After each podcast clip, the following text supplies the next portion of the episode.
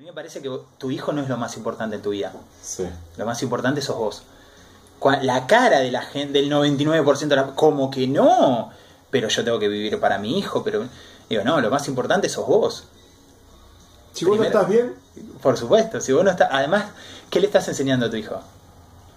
¿Qué, cuál es lo que vos le, ¿Qué es lo que vos le estás comunicando? Desde, desde, por supuesto, de una buena intención, pero ¿qué Sí, le estás sí, comunicando?